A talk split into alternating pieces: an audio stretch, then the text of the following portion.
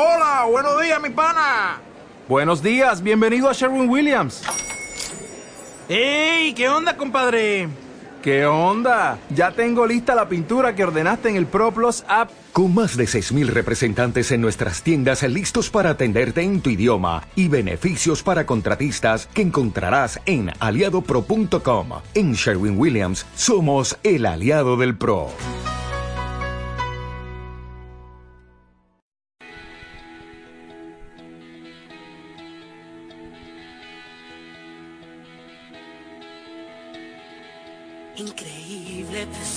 Precioso, grandioso, omnipotente, amas para siempre, diste todo por mí.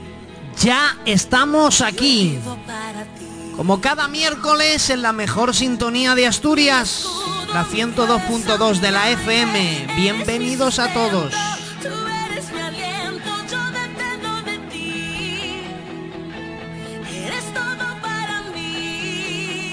Fieles a esta cita divina, que ya se ha hecho parte de nuestras vidas. Es un disfrute estar con todos ustedes conectados, sintonizando esta emisora Dinamis Asturias, el programa El Rincón de Eugenio. Y la distancia, bueno, no es un impedimento para acercarnos. El otro día leí una frase acerca de la tecnología y es, la tecnología en algunas cosas ha sido muy buena como que nos, nos ha acercado de personas lejanas. Ay, pero también terrible que nos aleja de personas cercanas, pero en este caso, desde aquí, provincia Madrid, localidad Alcalá de Henares.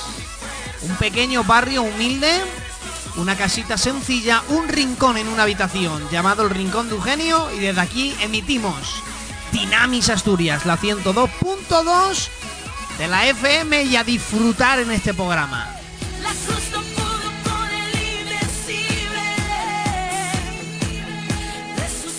Bueno, hoy tenemos alabanzas escogidas como cada semana. Tenemos a Redimido, tenemos a Iván Clar y bueno, tenemos alguna otra más alabanza. Traemos una alabanza súper, súper, súper eh, nueva. Tenemos a Alex Zurdo con una alabanza impresionante, con un mensaje increíble, creado para Dinamis Asturias. Sufrió, murió, resucitó al tercer día para darme vida Luego hay una noticia súper interesante, algo que ha ocurrido, algo que ha hecho que la gente se desmaya. Somos libres, nada en este mundo podrá detenernos con nosotros el invencible. Nada puede contra mí. Y bueno, hoy estoy yo de reflexión. Reflexión final, como cada semana. Bienvenidos a todos. Abróchense los cinturones. Que este Boeing 777 acaba de despegar y despegamos con una preciosa canción de Redimido y Evan Clark. Adelante.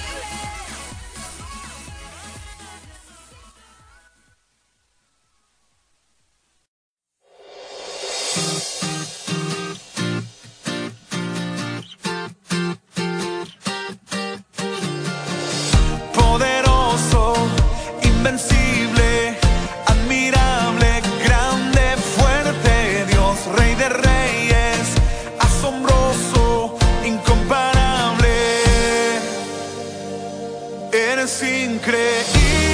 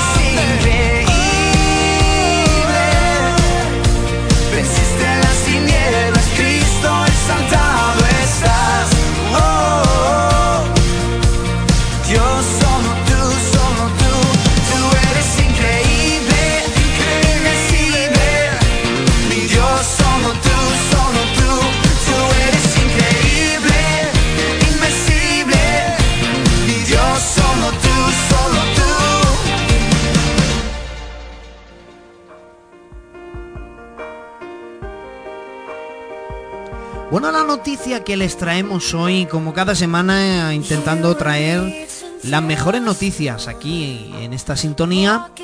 eh, el titular es- se leería de esta manera: Milagro. Hija del misionero muere y es resucitada, causando una gran conmoción en un hospital. La noticia anda que es lejana. 20 de febrero del año 2017. Did you forsake me after all? La mañana del jueves 9 de febrero los médicos dieron por muerta a una joven llamada Lidia. En los años 14 añitos de edad nada más.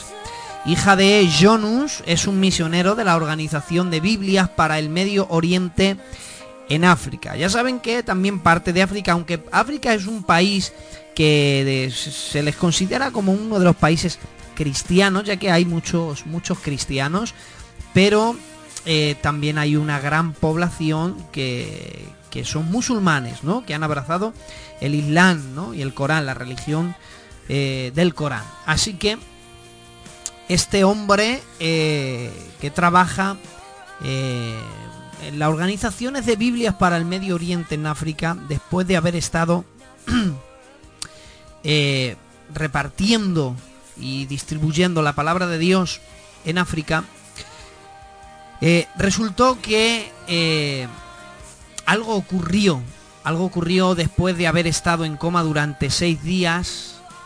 esta, esta joven llamada Lidia, al haber sido, bueno, al haber sido secuestrada, torturada, vamos a ahorrarnos detalles, la tortura eh, fue, la verdad, eh, terrorífica, se puede leer, eh, atentando contra la moralidad de esta joven y espero que al buen entendedor con pocas palabras le basten.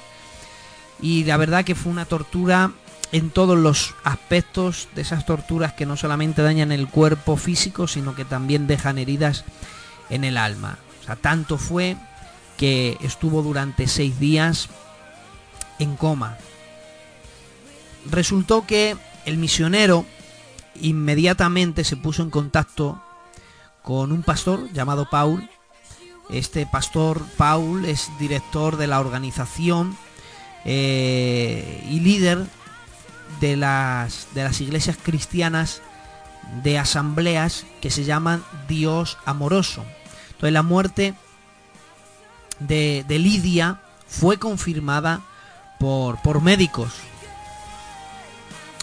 Una hora más tarde, eh, el personal del hospital retiró el cuerpo de la chica de donde se encontraba, donde había sido atendida, le directamente tomaron el cuerpo y lo llevaron a otro lugar y eh, certificaron su muerte. Sus padres, hermanos y hermanas y algunos creyentes acudieron al hospital donde la habían apartado ya eh, clínicamente con, con- con los papeles de disfunción en la mano, eh, la habían revisado.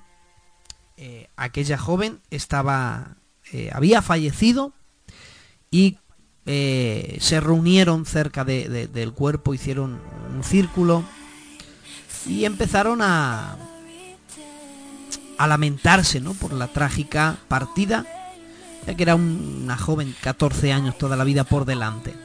Cuando los médicos, enfermeras y otros funcionarios del hospital se acercaron para darles eh, la última comprobación sobre el cuerpo de la, de la joven sin vida, Lidia, eh, comprobarlo delante de los eh, presentes, porque la habían, la habían comprobado, pero la habían comprobado sin haber nadie.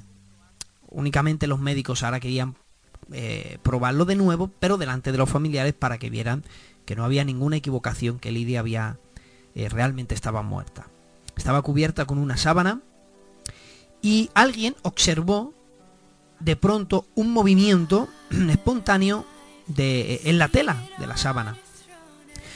Entonces repentinamente Lidia se quitó la sábana de su rostro y se levantó de la cama, exclamando, mamá, nuestro Señor Jesucristo, nuestro Dios y Señor Jesucristo. Y esto, dicen los presentes, lo exclamó con mucha felicidad.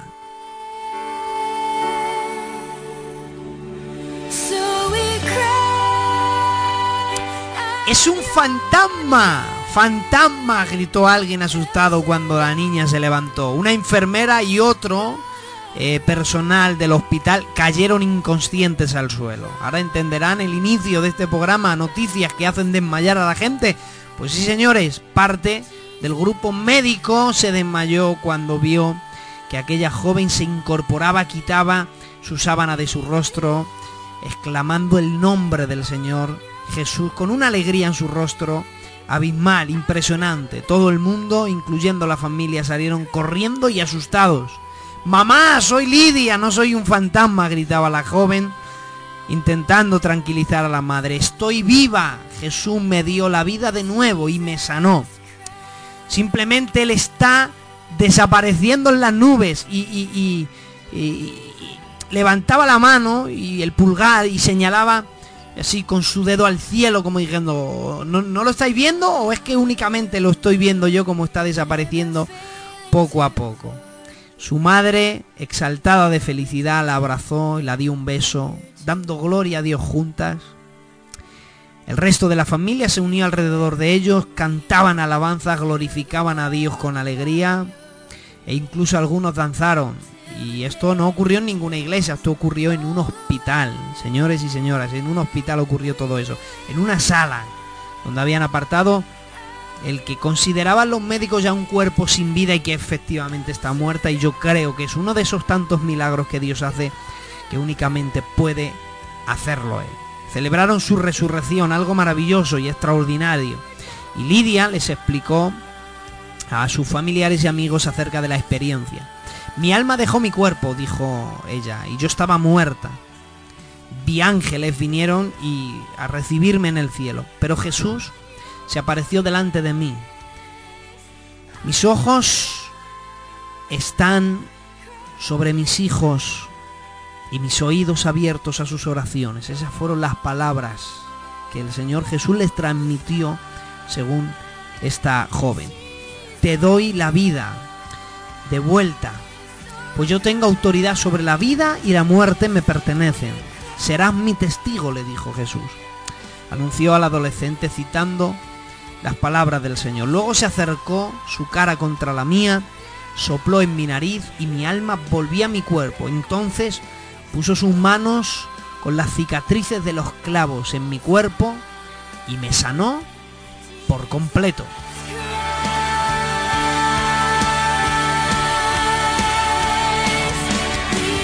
La noticia interesante. Oigan, lo que Dios es capaz de hacer, no hay nadie en todo el universo que sea capaz de realizarlo.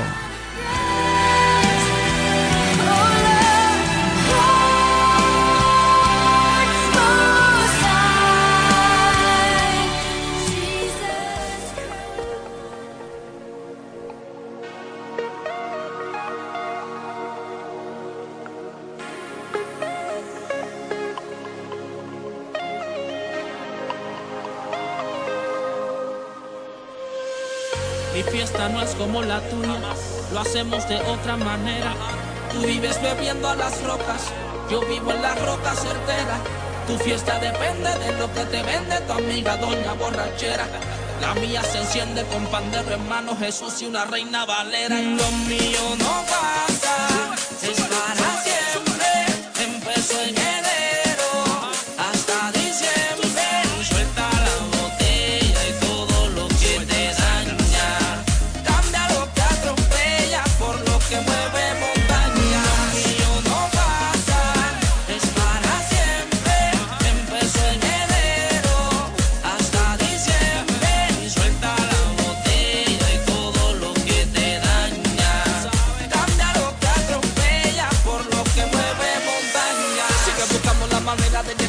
vacío, pero consumiendo veneno. Sigue diciendo que no hay nada de malo en hacerlo, pero que tiene de bueno. Tú te te amaneces hasta perder el control.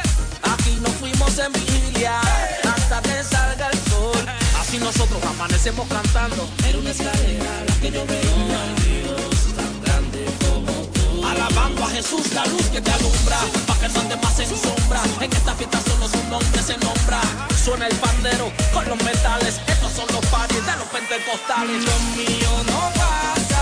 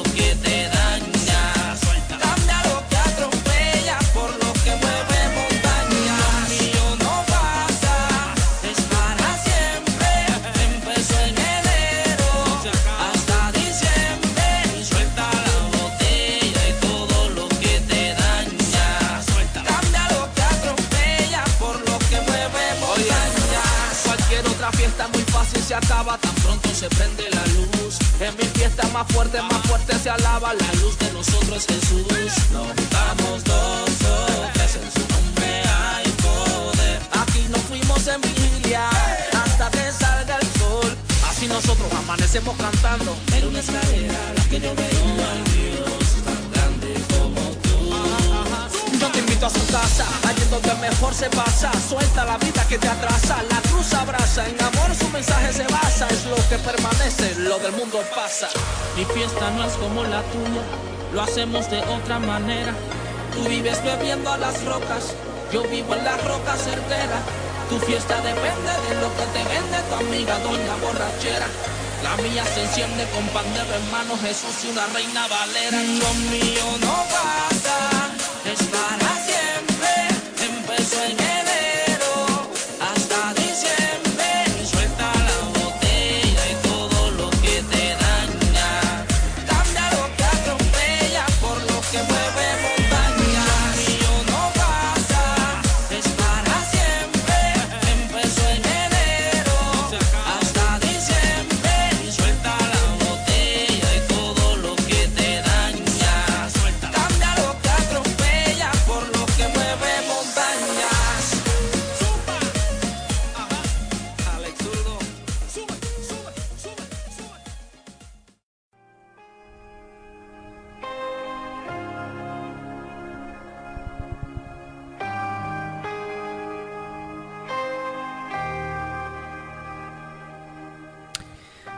Estaba meditando qué, reflexión les podía traer para cerrar este programa. Y, se me ha venido a la memoria una, una imagen que, que he visto estos días atrás.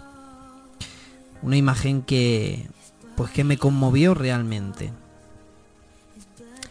Y es, eh, bueno, me conmovió por, por varios motivos.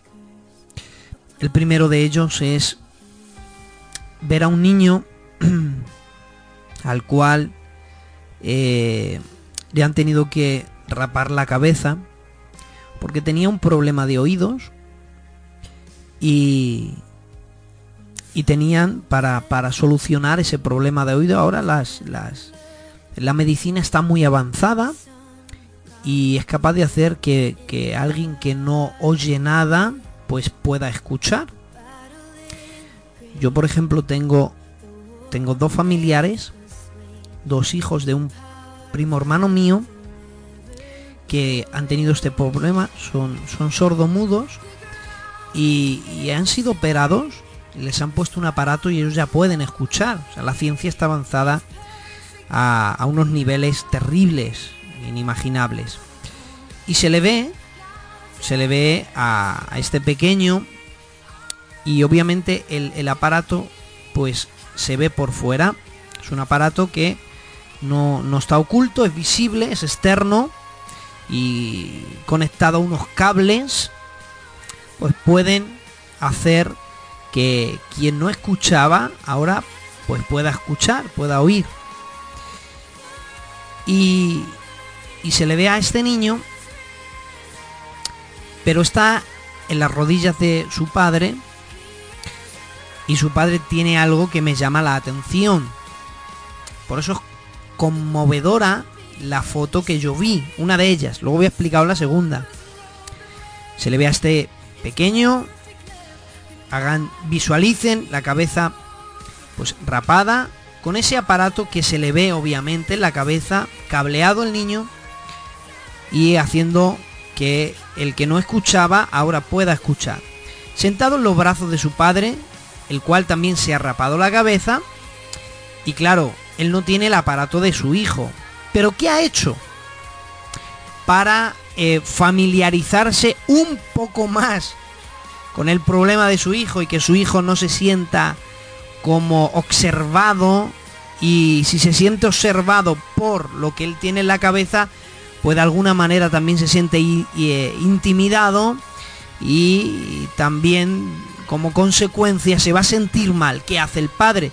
Se rapa la cabeza igual que el hijo y como él no puede ponerse ese aparato, lo que hace es que, eh, me imagino yo que lo fotografió, se fue a un sitio donde hacen tatuajes y se tatuó el mismo aparato de su hijo en la misma posición que lo tenía su hijo en la cabeza y ambos se hicieron una foto.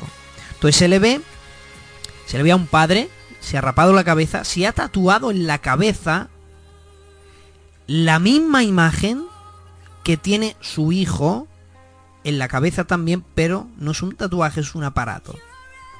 Entonces se les ve en la foto y me sorprende porque el niño está riéndose. Y es como como decir el niño, bueno, pues no soy el único, ¿no? Que tiene la cabeza rapada y tiene este aparato porque mi papá también lo tiene y para mi papá es divertido y no se avergüenza. Por lo tanto, pues el niño tampoco se avergüenza y se le ve feliz y de alguna manera el padre le ha ayudado a aceptar su situación. De la misma manera, hay otra imagen buscando, hay otra imagen que es sorprendente. Esta vez es prácticamente la misma imagen, pero con diferencia de que lo que tiene el pequeño en la cabeza no es ningún aparato, es una cicatriz a causa de un problema que haya tenido cerebral, me imagino yo, y se le ha quedado una cicatriz enorme en toda la cabeza. ¿Qué hace el padre? Pues obviamente se rapa el pelo, se va a un lugar de tatuajes y se tatúa la misma cicatriz que su hijo tiene. Y uno lo ve, y es que el tatuaje es tan sumamente real que parece que tiene eh, una, una cicatriz igual. Parece que ha pasado por la misma operación. Son padres volcándose en el problema de sus hijos, haciendo que estos pequeños vean a sus héroes que están pasando por el mismo problema, oigan, y no pasa nada. Los niños se sienten como más refugiados, se sienten como más, eh, más humanos. Se sienten como que no pasa nada. Que puedo caminar entre la gente con una cicatriz en la cabeza y no me avergüenzo de ello. Puedo llevar un aparato que es muy visible, que no todo el mundo lo tiene, pero yo puedo llevarlo, piensa el niño, con orgullo, porque, oye, mi papá también lo lleva, y para él es algo incluso divertido. No lo tenía, pero ahora se lo ha creado mi papá. Él no tiene necesidad, ninguna situación le ha obligado a él a ponerse ese aparato, pero sin embargo sí una diversión, el parecerse a mí, y ahora ese, ese niño para ese niño ahora su papá ya es más héroe de lo que era antes. Porque ya ya no es que el niño se quiera parecer a su papá, ya es que el papá está imitando a su pequeño y entonces su pequeño pues eh, le llena aún más para que ahora sí que Si mi padre ya era un héroe, ahora es muchísimo más. Y me llamaba la atención, quería contarla en tiempo de reflexión. Podía quizá haberla eh, metido en tiempo de historia, pero no. Prefería contarlo en este momento de reflexión porque aquí la reflexión final y el cierre es que son gente que por amor se involucran en los problemas de otros. En este caso sí es cierto que de sus hijos y que, y que más no te puedes, eh, más motivos no puedes tener para involucrarte en un problema. Pero fíjense lo que hace el amor. El amor rompe todas las barreras, el amor va más allá. El amor es capaz de hacer tan grandes sacrificios. El amor es sacrificial. El verdadero amor se sacrifica. El verdadero amor sacrifica su imagen, como hizo esos padres. Sacrifican la vergüenza, sacrifican el, eh, sacrifican el aspecto físico para que alguien a quien ama realmente sean felices. Y ¿por qué he querido contaros en este momento de reflexión? Porque como termino diciendo que el amor es sacrificial, la Biblia dice, de tal manera amó Dios al mundo, que ha entregado a su Hijo. Y lo entregó para que muriera en sacrificio. Es que el amor es sacrificial. ¿Te das cuenta? Entonces, un amor tan grande que hemos recibido por parte de Dios, pues creo yo que también sería bueno que ese mismo amor que hemos recibido podamos darlos a todo el mundo y principalmente a los más cercanos. Dinamis Asturias 102.2 de la FM desde el Rincón de. Me despido hasta la semana que viene. Ser buenos.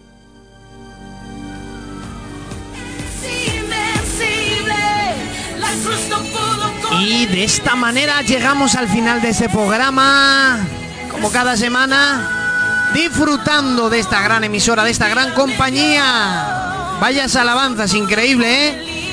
Como dice Alex Zurdo en su alabanza, lo nuestro no pasa, es una completa alegría, ¿eh? Salvación y alegría. Clavado en la cruz quedaron los pecados, toda enfermedad somos libres. Y vaya, como Evan Clad y redimido. Él es increíble, ¿verdad? Disfrutamos. Dios es un disfrute, os lo aseguro. Toda enfermedad y temor desaparece. Dios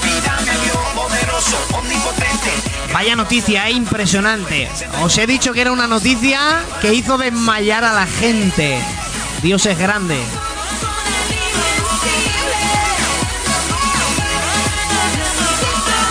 Y recuerden que el amor es sacrificial. Quien ama verdaderamente se sacrifica por el bien de los demás. Bueno, ya saben que tenemos habilitado un correo electrónico para atenderles. El rincón de Eugenio arroba gmail.com. Desde aquí me despido. Ha sido un honor estar con todos ustedes una semana más aquí, desde Dinamis Asturias, la 102.2 de la FM, desde un pequeño rincón del rincón de Eugenio, acompañado conmigo Ingrid Rosario y Funky Town, increíble, él es invencible, ¿verdad? Pórtense bien, sean buenos y disfruten de todos los regalos que Dios les ha dado en esta vida. Bendiciones y hasta la semana que viene.